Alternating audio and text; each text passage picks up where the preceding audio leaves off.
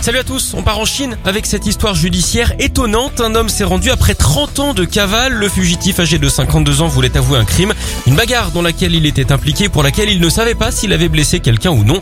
Pendant ces années de clandestinité, il a travaillé un peu partout dans des mines, à fabriquer des briques et à ramasser les ordures. Le problème, c'est qu'en se rendant au commissariat, il s'est rendu compte qu'il n'était en fait pas du tout recherché. Il était même totalement innocent. Il a fondu en larmes en l'apprenant, probablement en pensant à toutes ces années perdues. D'ailleurs, vous savez comment on appelle quelqu'un confronté à un échec en Chine? Un karaté. Allez, on enchaîne avec un détour au Kazakhstan. Le pays réputé pas très démocratique a fait preuve d'un peu plus d'ouverture d'esprit récemment. Il a adopté une réplique culte de la suite du film Borat qui vient de sortir pour sa nouvelle campagne touristique, le fameux Very Nice.